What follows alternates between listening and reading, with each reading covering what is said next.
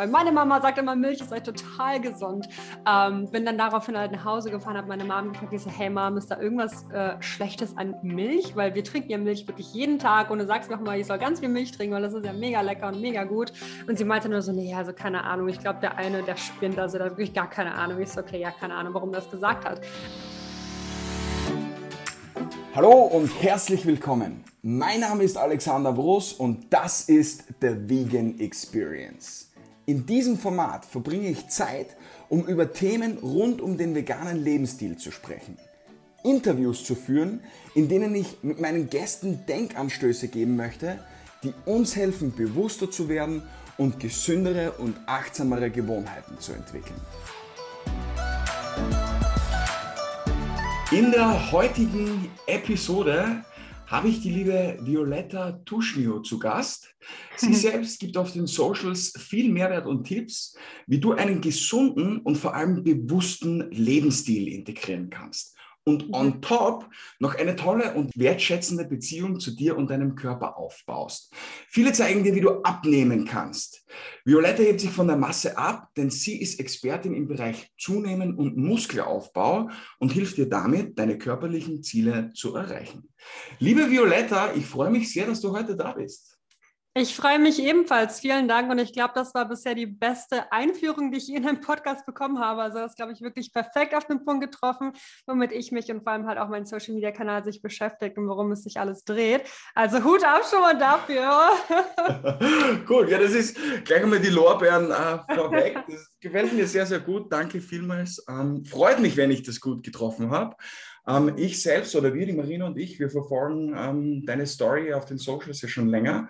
Und ich finde, du machst da echt eine richtig wichtige Arbeit. Und an dieser Stelle möchte ich mir auch im Namen der Community und allen bedanken, weil du bringst da wirklich auf ganz, ganz viele wichtige Themen ähm, Input, Insights, teilst deine Gedanken und bist im super raw. Ja? Und du hast das jetzt, wenn ich das sagen kann, auch eingangs schon erwähnt im Podcast, bevor wir jetzt auf Aufnehmen gedrückt haben, wo du gesagt hast, mhm. hey, es gibt für mich keine Tabuthemen, wir können über alles sprechen ja. und das merkt man. Und das macht dich einfach mega authentisch und super sympathisch. Cool! Danke, danke. Sehr ja, geil. Mir bedeutet es mega viel, halt wirklich komplett ehrlich und offen zu sein, weil im Endeffekt bin ich halt nur ein Mensch wie jeder andere auch. Und ich möchte halt gar nicht irgendwie mich präsentieren als jemand, der perfekt ist und bei dem alles super läuft, weil so ist es einfach bei keinem Menschen.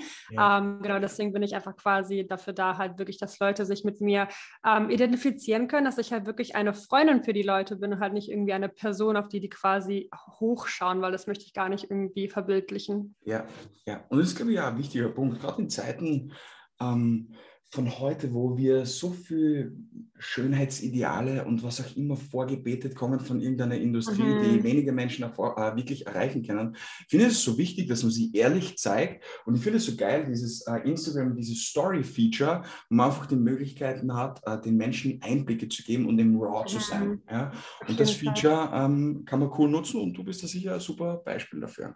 Jetzt, liebe Violetta, für die Menschen, die dich noch nicht kennen oder vielleicht deinen Podcast auch noch nicht nicht kennen. Du hast ja selbst auch einen coolen Podcast am Start. Äh, erzähl uns einmal ein bisschen was über dich. So ähm, deine Story, Background. Ich habe einen coolen, äh, äh, ähm, coolen Part äh, wo gehört. Ähm, vielleicht zum Einstieg, den wir so ein bisschen mitnehmen können. Du hast dich, glaube ich, nach deiner Abi-Zeit, ähm, so, wo das Thema war, hey, Ausbildung starten überhaupt keinen Plan gehabt, was soll ich für ein Abitur machen. Und war dann, glaube ich, bei so einem BIZ, bei so einem Ausbildungszentrum, ja. hast das Buch mitgenommen, das Buch von vorne bis hinten durchgelesen. Ja. Ich gedacht, hey, scheiße, da ist nichts für mich ja. dabei. Ja. Das ist tatsächlich komplett wahr. Genau, also ich habe nach dem Abi quasi, ich habe mein Abi relativ früh, früh, abgeschlossen. Ich war 17 Jahre alt und ähm, habe dann erstmal ein ähm, freiwilligen Jahr im Kinderheim gemacht, was ich super fand. Also die Arbeit an sich hat mir sehr gut gefallen. Aber quasi, um dort weiterhin arbeiten zu können, hätte ich studieren müssen. Und ich war damals schon immer irgendwie so ein bisschen anti-Uni. Also nicht unbedingt, dass Uni gleich schlecht ist, auf gar keinen Fall. Uni kann sehr, sehr viel Sinn machen, je nachdem, was du halt in deinem Leben erreichen möchtest. Aber für mich persönlich hat sich der Weg irgendwie nie ergeben und ich wollte einfach nicht unbedingt gerne zur Uni gehen, weil ich damit nicht so ganz mich identifizieren konnte. Daraufhin dachte ich mir, mach so ein bisschen was mehr ähm, Praktisches. Eine Ausbildung klingt doch super. Habe mir dann, wie du gerade schon gesagt hast, das Buch mitgenommen, komplett alles durchgelesen. Klar ich so ein paar Berufe markiert, aber bei den Berufen, wo ich mir dachte, boah, das klingt cool, zum Beispiel Fotografin, Designerin etc., stand direkt daneben Aussichtsmöglichkeit nach einem Beruf sehr gering. Ich nur so, ja, super, vielen Dank. Und vor allem halt auch die Vergütung etc. war dann so unglaublich gering, wo ich mir dachte, ja, dann brauche ich mir das eigentlich auch gar nicht weiterhin anzuschauen. Ähm, ja, habe das Buch dann zur Seite gelegt und habe mir so, okay, ich denke, es gibt ja keinen Beruf in Deutschland, den ich gerne machen möchte oder der einfach für mich quasi passend ist.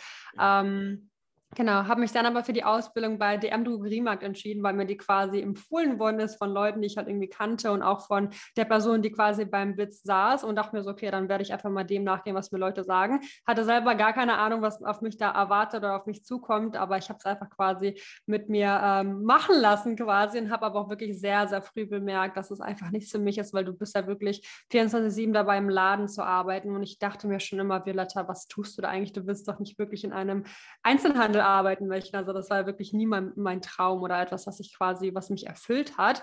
Ähm, aber ja, habe es auf jeden Fall drei Jahre lang mitgemacht, bis ich meine Ausbildung abgeschlossen habe. Mhm, mhm. Stichwort Traum. War das für mhm. die äh, früher schon, dass du so ein Bild gehabt hast, okay, das hätte ich gern, aber nicht gewusst hat, äh, wie soll ich hingehen? Äh, das eine ist ja zu wissen, was ich nicht will. Das ist ja schon mal gut. Mhm. Ja? ja? Aber gibt es auf der anderen Seite das, wo du immer schon gesagt hast, hey, das ist so das Ziel oder da will ich gerne mhm. hin? Also ich hatte immer quasi so ein paar Vorstellungen, die ich mega nice fand, wie zum Beispiel halt Fotografen zu sein, halt irgendwelche Berufe, die halt wirklich sehr kreativ waren oder halt wirklich Designerin, also irgendwas, wo du halt wirklich mit deiner kreativen Seite wirklich machst und halt nicht irgendwie von Leuten gesagt bekommst, hey, du wirst heute von A bis Z das durcharbeiten, sondern halt wirklich deine eigenen Aufgaben so ein bisschen aufteilen kannst und schauen kannst, was steht für mich heute an. Aber wie gesagt, in Deutschland gab es damals diesen Weg einfach nicht. Es gab irgendwie keinen Beruf, der irgendwie so freistellend war, aber halt wirklich eine quasi eine Sicherheit trotzdem dargeboten hat. Ähm, ja, also einen Beruf äh, in Deutschland habe ich halt, wie gesagt, nicht gefunden, der quasi diese Punkte erfüllt hat. Aber ja, heutzutage bin ich auf jeden Fall sehr, sehr glücklich damit, dass ich einen Beruf nachgehen kann, der mich äh, sehr erfüllt und den ich wirklich sehr, sehr schön finde und der sich einfach wirklich auch gar nicht wie Arbeiten für mich anfühlt. Also der wirklich sehr, sehr freistellend ist. Mhm. Und wie ist es dann dazu gekommen, dass du jetzt quasi, du hast ja jetzt einen Lebensmittelpunkt, wir haben vorher schon kurz darüber geredet, in Indonesien, in Bali. Ja? Mhm. Und wie ist es jetzt dazu gekommen, quasi von äh, DM, wo du ja, glaube ich, kurz erwähnt hast, du hast überlegt, die Ausbildung sogar abzubrechen, weil du wusstest, mhm. hey, das macht mir überhaupt nicht Spaß. Und ja. dann, boom, auf einmal, äh, Thailand war, glaube ich, der erste Stopp, dann Indonesien ja. und jetzt Bali. Äh, how come? Ja, wie ist das passiert? Also du bist auf jeden Fall sehr gut informiert, muss ich sagen. Genau. Also ich habe meine Ausbildung bei DM halt trotzdem durchgezogen, weil ich so ein Mensch bin, der gerne Dinge abschließt. Also ich meine, klar, ich wusste, dass ich da nicht weiterhin bleiben möchte, weil es einfach nicht unbedingt mein äh, Lebensziel war. Aber trotzdem wollte ich auch nicht aufhören, weil ich mir dachte, okay, du hast jetzt irgendwie schon ein oder zwei Jahre investiert, warum denn jetzt aufhören? Und ich wollte unbedingt halt die Bescheinigung quasi dafür haben, also das Zertifikat, wo halt schwarz auf weiß steht, hey, du hast die Ausbildung abgeschlossen.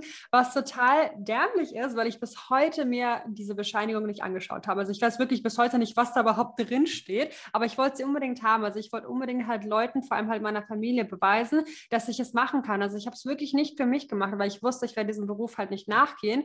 Aber ich wusste, dass wenn ich es nicht mache, wird meine Familie wirklich sehr enttäuscht sein. Und ich habe halt wirklich relativ viel Leistungsdruck von meinen Eltern halt auch bekommen, Dinge halt zu erledigen und zu schaffen. Und ja, für quasi andere Leute habe ich dann wirklich die Ausbildung zum Ende hindurchgezogen.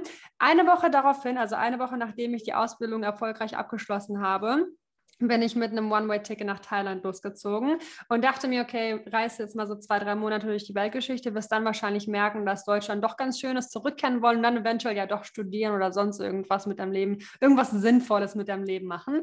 Ähm, ja, aber ich muss sagen, dann, ich glaube, so drei Wochen in die Reise hin war ich dann so, okay, ich glaube, ich möchte doch nicht mehr zurückkehren. Bin dann ähm, elf Monate weggeblieben, was viel länger war wie geplant, ähm, aber habe dabei einfach wirklich eine ganz andere Welt entdeckt. Also eine Welt, die ich vorher einfach nie gesehen oder von der ich noch nie was gehört habe. Und da habe ich so viele neue Dinge einfach kennengelernt und gesehen, die mir einfach meine Augen komplett neu geöffnet haben, meine Perspektive komplett verändert haben. Und ja, weswegen ich dann auch nie wieder in Deutschland gelebt habe danach. ähm, du hast zwei Punkte gesagt, auf die ich noch gern eingehen möchte. Mhm. Ähm, Schauen wir uns zuerst, wenn wir gerade bei dem Thema Reisen sind, nein, nehmen wir doch zuerst die Ausbildung, aber vielleicht bringt uns das Reisen ja dann in ein anderes Thema rein. du hast da einen wichtigen Punkt gesagt, und zwar, hey, ich habe das durchgezogen und zwar für meine Eltern. Ich habe so ein bisschen den mhm. Leistungsdruck bekommen und ich habe das gemacht nicht für mich, sondern unterbewusst, um jemand anderen glücklich zu machen. Ja. Würdest du das heute noch mal machen oder würdest du Auf gar keinen Fall, auf gar keinen Fall. Also ich glaube, würde ich an diese Entscheidung, also ich bin ein Mensch, ich bereue nichts, was ich in meinem Leben getan habe, einfach weil ich weiß, dass ich die Vergangenheit nicht verändern Safe. kann. Mhm. Und vor allem die Vergangenheit hat mich ja irgendwie zu dem Menschen gemacht und geprägt, yes. der ich heute bin. Mhm. Also die Dinge hätten ja wahrscheinlich so passieren sollen, wie sie halt passiert ja. sind. Daran glaube ich ganz fest.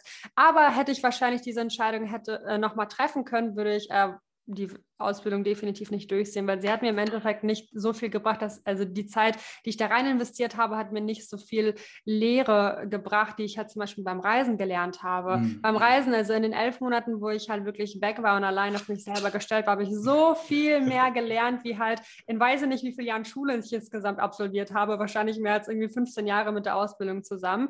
Ähm, auf jeden Fall, also diese Entscheidung würde ich äh, nochmal treffen, aber dann mit einem ganz anderen Resultat, ganz klar. Ja, ich glaube, glaube, ähm, gerade äh, im Podcast sind sicher vielleicht auch ähm, junge Menschen dabei, die vielleicht sogar in einer ähnlichen Situation drinnen sind, ja, dass sie Ausbildung mhm. machen, Studium machen für jemand anders, ja, oder weil sie denken, hey, damit mhm. kann ich mhm. gutes Geld verdienen, aber glücklich sein kann ich ja dann später, ja, so quasi, hey, mhm. jetzt machen wir das, damit ich Geld habe, damit ich das habe, damit ich bla habe und dann später kümmere ich mich um das, äh, was mich glücklich mhm. macht. Ja, und ich glaube, das ist ein voll ja. wichtiger Punkt, weil in dem Moment, wo man sich wirklich mit dem beschäftigt, was einem Spaß macht, was man gern macht, dann macht man es in vielen Fällen auch gut. Und dann mhm. ist Geld immer ein Ergebnis. Ja, natürlich, wir müssen von ja. was leben, wir brauchen Geld für Miete, für was auch immer. Ähm, ja. Aber trotzdem sollte es nie auf Kosten unserer Glückseligkeit sein. Aber das ist ein ja. sehr hoher Preis, den wir dafür bezahlen. Auf jeden Fall. Also cooler Input, ja, finde ich super, danke fürs Teilen. Und dann jetzt direkt wieder zurück zum Thema Reisen. Du hast gesagt, mhm. ich bin dann äh, losgezogen. Du bist alleine losgezogen, oder? Ja. Okay. Also ich bin zwar alleine losgezogen, aber du hattest ja den Axel schon auf deinem Podcast, habe ich ja, glaube genau. ich gesehen. Ja, ja. Mhm. Ich wusste, dass ich ihn quasi in Thailand treffen werde. Also okay, mir war cool. bewusst, ich habe jemanden, den ich aus Deutschland bereits kenne, der auf mich quasi wartet, in Anführungsstrichen. Aber ich bin trotzdem halt die meiste Zeit über alleine ähm, unterwegs gewesen. Aber ich wusste, dass er auf jeden Fall in Thailand sein wird. Das war für mich auch ein sehr beruhigender Gedanke, weil ich halt vorher noch nie so weit weg entfernt war von Deutschland und vor allem auch nicht alleine. Es ist auf jeden Fall schön zu wissen, dass halt jemand da sein wird, den ich auf jeden Fall kenne. Und notfalls, ähm, ja, habe ich dann jemanden auf jeden Fall da, ähm, auf den ich irgendwie ein bisschen Hilfestellung äh, bekommen kann. Ja, weil ich denke mir jetzt, als Frau, ja, mhm. alleine in ein mhm. anderes Land, wie haben deine Eltern reagiert auf das? genau das wollte ich gerade sagen. Das hört sich so an, als, als würdest du gerade meine Eltern darstellen wollen. Genauso haben sie auch reagiert. Also ich muss sagen, ich habe es meinen Eltern erst nicht erzählt, bis ich das Ticket gebucht habe, weil ich wusste, uh, dann können sie nichts mehr machen. Also hätte ich quasi das Ticket auch nicht gebucht, hätten die es, glaube ich, eventuell geschafft, mich da rauszureden. Aber dadurch, dass ich das Ticket halt schon hatte und ich habe die auch beruhigt, ich meinte, ach Mama, ich komme schon in ein, zwei Monaten spätestens wieder. Und die nur so, wie ein Monat wirst du weg sein? Du spinnst wohl, das ist viel zu lang. Was ist mit deiner Ausbildung? Was ist mit deinem Studium? Ich so, ähm, okay, ja, vielleicht werden es auch nur drei Wochen mal schauen. Also ich werde auf jeden Fall das, ähm, äh, den Rückflug buchen, sobald ich dann da bin. Die nur so, ja, warum buchst du denn, denn jetzt schon sofort? Verstehe ich gar nicht. Ich so, ja, ich will doch erstmal ein bisschen schauen. Ich weiß ja gar nicht, von wo aus genau ich dann zurückfliege. Also ich muss sagen, ich habe da schon auf jeden Fall nur die halbe Wahrheit erzählt, weil ich einfach wusste, dass meine Eltern mich da ähm, nicht voll und ganz darin unterstützen werden am Anfang. Und das haben sie auch nicht. Also als ich losgezogen bin, die haben sich unglaublich viele Sorgen gemacht und ähm, haben wirklich versucht, mich da rauszureden und zu überreden, dass ich es doch nicht machen soll, weil die Welt ja da draußen so gefährlich ist, weil da kannst du ja ganz viele Dinge lernen, die dich dann eventuell davon überreden, nicht mehr in Deutschland zu sein. ähm, aber vor allem halt auch meine Eltern haben, sind halt vorher auch noch nie so weit gereist. Also ich kann deren äh, Standort auf jeden Fall komplett nachvollziehen und verstehen. Wenn man etwas noch nie selber gemacht hat und dann macht die Tochter das, ähm, dann ist man auf jeden Fall beängstigt und besorgt. Ähm, ja, aber früher oder später, wo ich dann irgendwie, ich glaube, sechs Monate mittlerweile weg war, meinten die so, okay, ich glaube, wir verstehen mittlerweile, dass du ein bisschen länger länger unterwegs sein wirst und es scheint ja alles ganz gut zu gehen da draußen, also mach du mal. Irgendwann haben die dann abgegeben und halt angefangen mir zu vertrauen auch. Cool. Ähm, mhm. Wie ist es dann der Punkt passiert, weil äh, gerade also Auswandern unter Anführungszeichen, auch wenn es damals vielleicht noch gar nicht mit der Intention gewesen ist, sondern einfach nur mit der Intention, hey, reisen, wie hast du das dann gemacht, dass du einfach gesagt hast, okay, hey, ich finanziere mich da jetzt? Hat er dann angefangen, eine Social Media Rolle zu spielen? Wenn ja, in welcher Intensität? Wie hat sich das dann entwickelt und wie schaut das vor allem heute aus? Ja, weil im Endeffekt, du hast ja ähm, im Endeffekt ein Interneteinkommen, du kannst von überall arbeiten. Ja? Du mhm. brauchst ein Computer, du brauchst ein Handy, fertig. Mhm. Ja, ist ja ein Traum von vielen Menschen. Ähm. Gib uns da vielleicht mal ein paar Insights. Also anfangs äh, hat Social Media bei mir gar keine Rolle gespielt. Ich hatte gar kein An Einkommen online oder sonst irgendwo.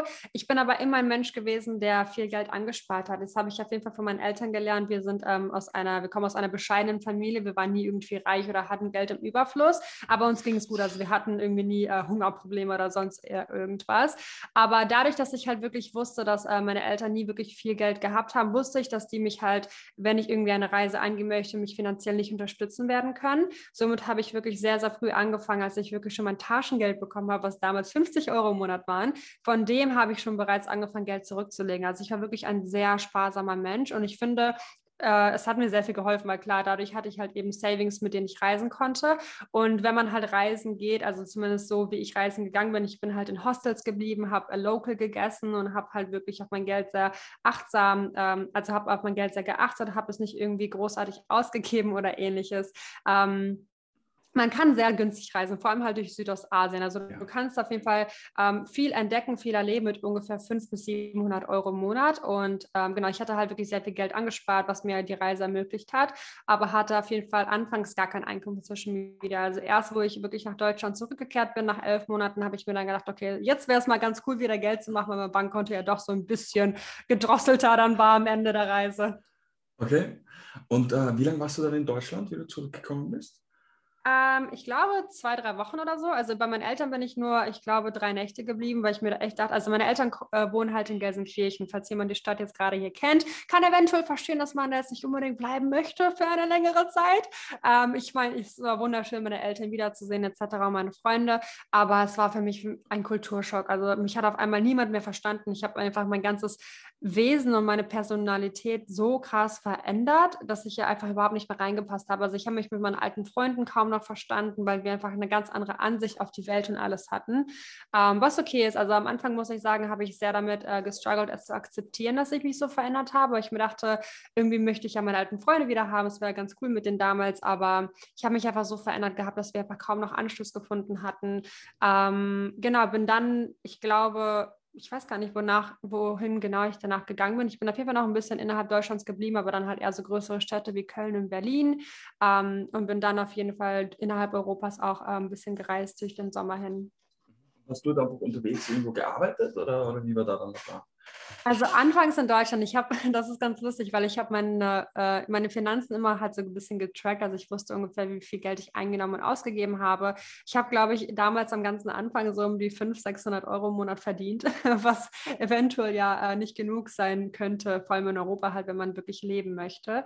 Ähm, aber es hat sich so gut angefühlt für mich, weil ich wusste, ich arbeite nicht für jemanden, ich gehe nirgendwo hin zur Arbeit, sondern ich habe meinen Laptop dabei. Ich habe so ganz ein bisschen was gemacht. Ich habe so ein bisschen Content Creation gemacht und quasi meine Fotografie verkauft etc. Ich meine, es hat gut geklappt am Anfang, aber wäre ja auf jeden Fall nicht genug Geld gewesen, um damit halt leben zu können. Aber ich habe irgendwo fest daran geglaubt, dass es klappen wird. Also wenn ich dem Ganzen halt wirklich Zeit gebe und halt daran weiter glaube und halt wirklich daran weiter arbeite und immer noch Lust daran, äh, daran darauf habe, dann werde ich es auf jeden Fall irgendwie schaffen. Und ja, man siehe hier, es hat auf jeden Fall geklappt. Sehr, sehr, sehr cool. Ja, vor allem, du hast da anfangs erwähnt, so in diesem äh, in dem Buch von dem BIZ war ja so Fotografie und Kreativität, was dich angesprochen mhm. hat. Und ich finde es sehr cool, ähm, dass du im Endeffekt die Jobbeschreibung, die du äh, wolltest oder nach der du gesucht hast, mhm. die hat es nicht gegeben, also hast du sie einfach kreiert. Und das ist einfach ja eine sehr geile ähm, Energy. Also das hat einen sehr geilen ja. Vibe. Ja. Finde ich, find ich mega und bringt super viel Inspiration. Ja. Und das ist einfach ein Zeichen, gerade in der heutigen Zeit, wir haben so viele Möglichkeiten. Es braucht mhm. einfach nur ein bisschen Mut, es braucht ein bisschen Vertrauen. Ja, das ist sicher keine mhm. gerade Linie, wo das direkt Fall. aufs Ziel geht, sondern da war sicher oft auch ein bisschen Unsicherheit dabei. Aber ja. hey, einfach durchziehen, weitergehen und wird schon schief gehen quasi. Ja? Mhm, und genau. auf der genau. anderen Seite muss man ja sagen, äh, gerade mit den Wurzeln in Deutschland und Co., es gibt ja in unseren Fällen, keiner muss dann unter der Brücke schlafen, sondern es gibt im absoluten Worst Case immer nur ein mhm. Auffangnetz. Ja. Und da ist es einfach wichtig, dass man seinen Träumen nachgeht und zumindest sein Bestes gibt. Cool. Genau. Ich finde es vor allem halt auch sehr, sorry, noch eine, eine kurze Sache. Ich finde es sehr wichtig auch zu wissen, dass ähm, die Leute, die du halt online siehst, die es halt mittlerweile geschafft haben, man denkt halt so oft, oh, die haben es einfach geschafft, es hat einfach so geklappt. Aber nichts ist von heute auf morgen aufgebaut. Also es braucht wirklich seine Zeit. Und selbst ich hatte so oft diesen Gedanken, okay, wenn es nicht klappt, dann suche ich mir halt wieder einen Job. Also dann arbeite ich halt wieder in der Bäckerei oder sonst irgendwo. Notfalls wirst du halt immer einen Job kriegen, sobald du halt irgendwie ein halbwegs intellekter Mensch bist und irgendwie ein Abitur oder sonst irgendwas hast. Also es wird auf jeden Fall immer jemanden geben, der, die, der dich unterstützen kann. Und sobald du halt wirklich dein Worst-Case-Szenario akzeptierst und sagst, okay, ich werde dann notfalls halt wieder zu meinen Eltern gehen, bei denen, bei, bei denen irgendwie unterkommen und dann werde ich halt irgendwie einen ganz normalen Job annehmen, der mir halt ein bisschen Geld wieder reinbringt, dann ist das halt so, dann akzeptierst du dein Worst-Case-Szenario, aber du weißt, es gibt auf jeden Fall einen Ausweg, also du wirst halt nicht tiefer fallen, sondern du wirst eventuell zurückfallen und das ist okay, aber von diesem Punkt kannst du halt wieder starten, das ist halt nicht irgendwie ein tieferer Punkt, sondern vielleicht derselbe Punkt oder ein Punkt, der vielleicht sogar ein bisschen höher ist, weil du hast ein bisschen dazugelernt. Ja. Ähm, genau, also auch bei mir war es halt wirklich nicht von heute auf morgen, es hat mich über ein Jahr gekostet, halt wirklich zu entdecken, rauszufinden, wie alles klappen kann. Aber wenn man halt, wie gesagt, daran glaubt und daran weiterarbeitet, dann wird es auf jeden Fall irgendwann äh, klappen. Ja, sehr, sehr, sehr, sehr cool. Jetzt haben wir heute den Podcast der Vegan Experience. Jetzt mhm. äh, erzähl mal, wann ist das vegane Thema in dein Leben gekommen? Wodurch? Ähm, mhm. War das gleich, okay, passt, macht Sinn, let's go vegan? Oder wie, wie mhm. war das? Also ein bisschen was zu mir oder halt zu meiner Familie, wie wir uns damals ernährt haben. Ich komme aus einer ukrainischen Familie und dadurch hatten wir immer russisches Essen quasi daheim äh, gekocht.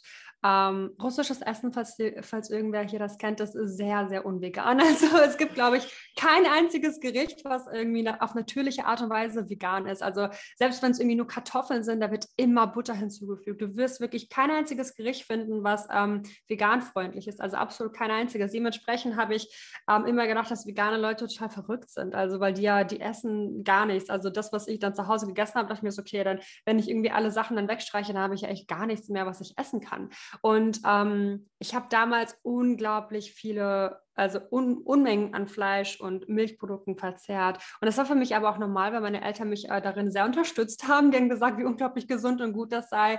Ähm, und ich habe das auch nie bezweifelt. Ich habe nie irgendwie gedacht, das kann vielleicht irgendwie schädlich für mich, die Umwelt oder sonst irgendwen sein. Für mich war zwar klar immer im Hinterkopf äh, da, dass ähm, ich töte dabei irgendwen, aber man hat es ja immer so schön weggeblendet, weil es ist ja nicht ganz auf den Teller. Du siehst ja nicht wirklich das tote Tier, sondern halt eben nur das Stück Fleisch, was dann ja irgendwie, ähm, ja, man überredet sich selber, dass es dann eventuell eventuell doch nicht so schlecht sei. Ähm, wie ich dann aber zum allerersten Mal auf das Thema Veganismus gestoßen bin, ist tatsächlich auch durch den Axel, weil ich habe den damals in Deutschland kennengelernt und er war bereits Veganer und ich halt wirklich komplett das Gegenteil. Ähm, und er hat mir dann irgendwie mal ein paar Fakten genannt, von wegen, dass Milch ja nicht gesund für dich sei. Und da dachte ich mir nur so, oh Gott, was erzählt der dann da? Also ganz ehrlich, ich habe ja gar keine Ahnung. Weil meine Mama sagt immer, Milch ist halt total gesund.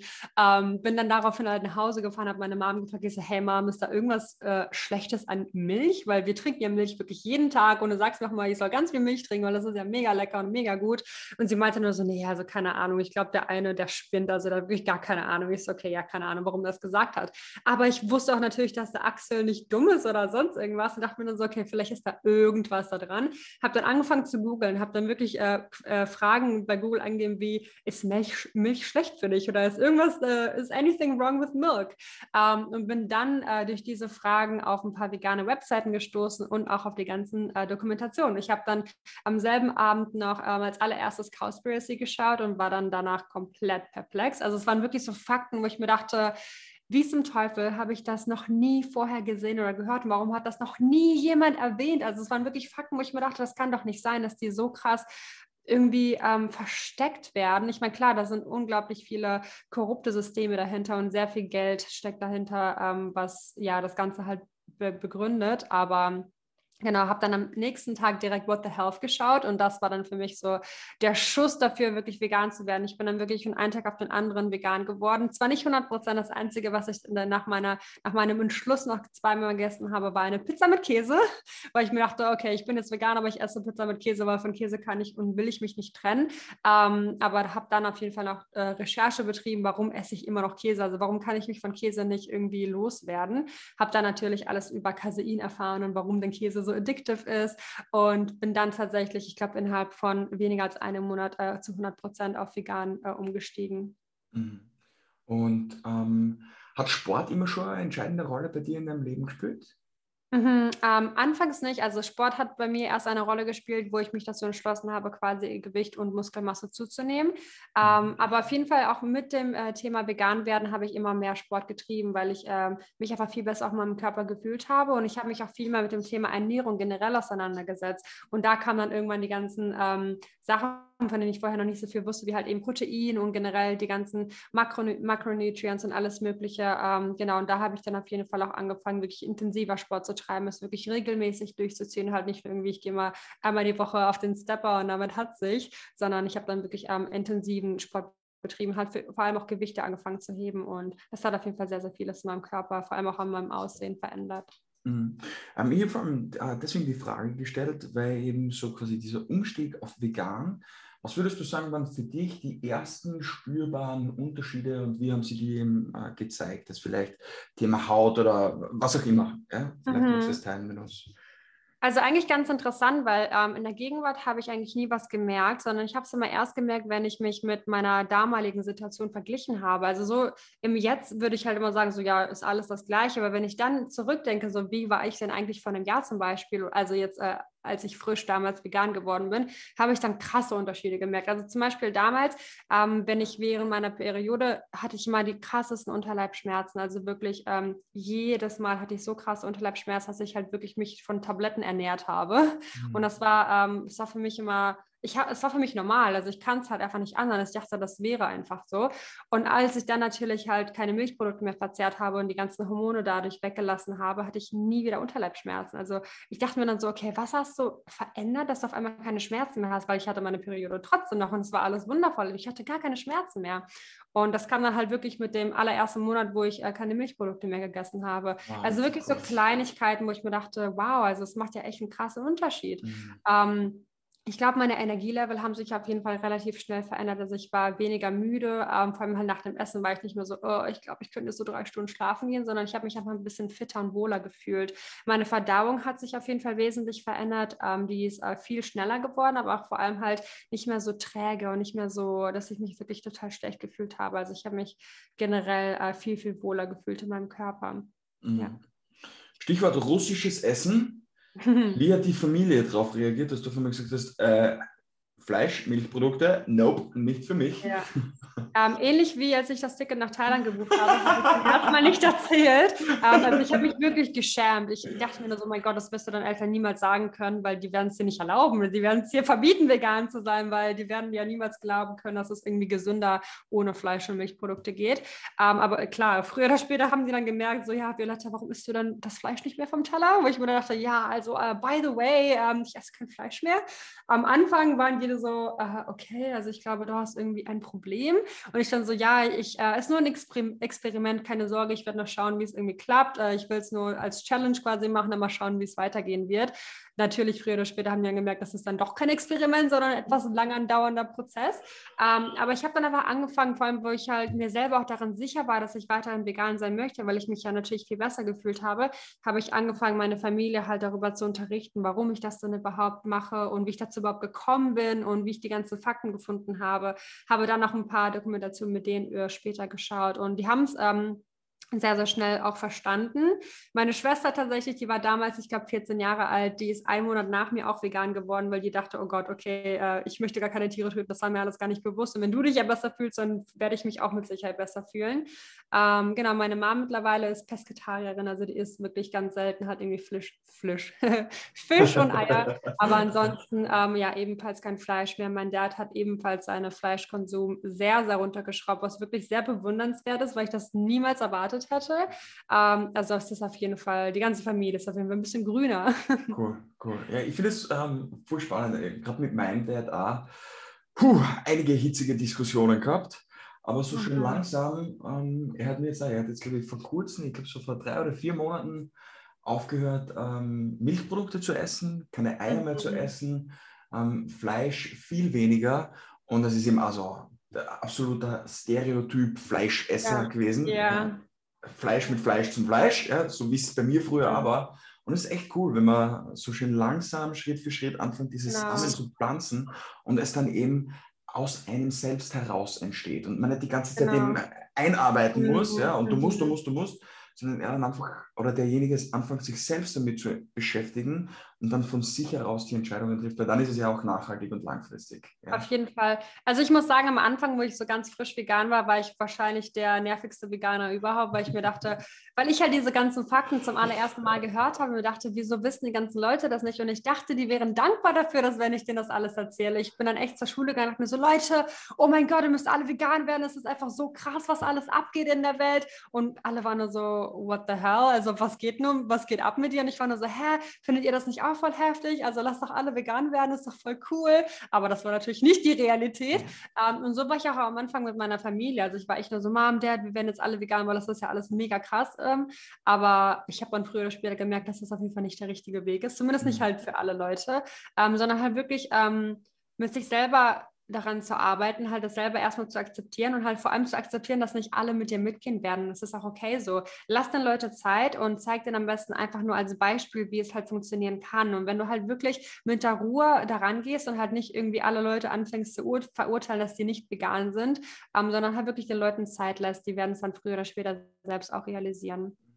Ich glaube, ein ganz wichtiger Punkt. Lustig, dass du das jetzt von dir aus angesprochen hast. Das wäre meine nächste äh, Frage gewesen oder Frage, der nächste Punkt eben ähm, ich glaube, das kann nämlich so ziemlich jeder Veganer nachvollziehen. Ja? Mhm. Wir machen diese Tür auf in ein komplett neues ja. Universum, sehen mhm. so viele Punkte und denken uns, wow, wie kann es das sein, dass da draußen so viel Scheiße abgeht? Ey, wir müssen das jetzt alle jetzt verändern. Ja. Und, aber die Menschen haben da draußen einfach so eine Barriere aufgebaut, glaube ich. Mhm. Und wenn du anfängst, da einfach mit einem Hammer drauf zu arbeiten, dann fühlen sie die einfach komplett unwohl. Logisch, ja. ja. kann ich ja nachvollziehen, weil du zerhämmerst alle ihre Glaubenssätze und das fühlt sie nie gut an. Ja. Ähm, ja. Und ich glaube, das ist schon ein wichtiger Punkt, wie du gesagt hast, hey, einfach mal mit Ruhe ähm, mhm. reingehen in ein Gespräch und vor allem verstehen, hey, nur weil du auf einer gewissen Seite in einem Buch bist, heißt das nicht, dass der Gesprächspartner schon auf der gleichen Seite ist. Also gib ihm ein bisschen Zeit genau. und lass genau. das Ganze entspannt angehen. Ja? Genau. Cool. Und ähm, wie war das dann äh, mit den Freunden? Haben die dann hm. so, haben sie da ein paar abgekapselt oder hast du die abgekapselt oder hitzige Diskussionen? Was war da dann so der Konsens, wo du für dich gewusst hast, okay, ich muss das jetzt anders angehen? Ja, so hat das keinen Sinn. Hm. Wie, wie, ja. Also ich glaube, anfangs war es auf jeden Fall ein bisschen kriseliger, weil ich halt wirklich, sobald mich Leute darauf angesprochen haben, war ich nur so in einem Attackiermodus, weil ich mir dachte, ich muss mich jetzt rechtfertigen, ich muss jetzt den Leuten zeigen, dass ich ja viel besser bin wie die alle, weil ich ja diese tolle Entscheidung getroffen habe, jetzt vegan zu sein und ich die Welt jetzt rette und alle anderen sind so unglaublich ignorant. Also auf jeden Fall, wenn die mich irgendwie darauf angesprochen haben, meinten nur so, ja, aber äh, irgendwie, wenn du das jetzt machst, dann ähm, kapselst du dich ja quasi von uns ab und du kannst gar nicht mehr mit uns essen gehen etc., weil ich halt echt im Attackiermodus, was ich heute wirklich überhaupt gar nicht mehr bin. Sogar ganz im Gegenteil. Ich bin dann sehr empathisch und kann es voll verstehen, wenn Leute halt erstmal eine andere Meinung darüber haben. Man muss halt auch wissen, dass es ein sehr persönliches und privates Thema ist. Also das, was du isst, ist einfach so krass privat und nicht jeder möchte da irgendwie jemand anderen ähm, zwischen haben. Nicht jeder möchte eine Meinung zu der eigenen Ernährung unbedingt hören, weil man ist sich ja so sicher, dass man selbst alles mhm. richtig macht. Ähm, also ich würde sagen, ich habe schon nicht unbedingt Freunde dadurch verloren, aber wir haben uns schon, wenn schon ein bisschen dadurch distanziert. Ähm, aber ich habe auf jeden Fall auch gemerkt, dass da auch andere Veganer draußen sind und habe dann mich wirklich durch das Thema Veganismus mit Leuten halt angefreundet und wir hatten dann so viele Gemeinsamkeiten, halt so viele Themen, die wir wirklich besprechen konnten, die ich halt vorher einfach nicht mit meinen alten Freunden hatte und das hat mich einfach darin natürlich bestärkt, weiterzumachen und ähm, den Weg weiterzugehen. Ja, cool, richtig cool. Ähm, wir haben ganz anfangs schon mal kurz angeteasert, und zwar das Thema äh, Mindset, Selbstliebe. Das ist ein mhm. Thema, was dir, glaube ich, sehr am Herzen liegt. Und ich würde es jetzt gerne teasern, weil darum geht es in der nächsten Episode und auf das freue ich mich jetzt schon sehr. Ich freue mich auch. Wenn dir die heutige Podcast-Episode gefallen hat, dann würde ich mich freuen, wenn du mir ein Abo dalasst diesen Podcast kommentierst und bewertest und vor allem am wichtigsten, wenn du ihn mit jemandem teilst, der dir am Herzen liegt und wo du glaubst, er oder sie könnte von diesem Podcast profitieren. Möchtest du gerne zusätzlichen Content rund um das Thema Veganismus, dann folge uns sehr, sehr gerne auf Instagram unter dem Account vegan was sonst. Dort hauen wir nämlich tagtäglich Content genau zu diesem Thema raus. Also in diesem Sinne, danke, dass du heute dabei warst und wir sehen uns in der nächsten Folge. Bis dahin, alles Liebe, Servus, Tschüssi, ciao und Baba.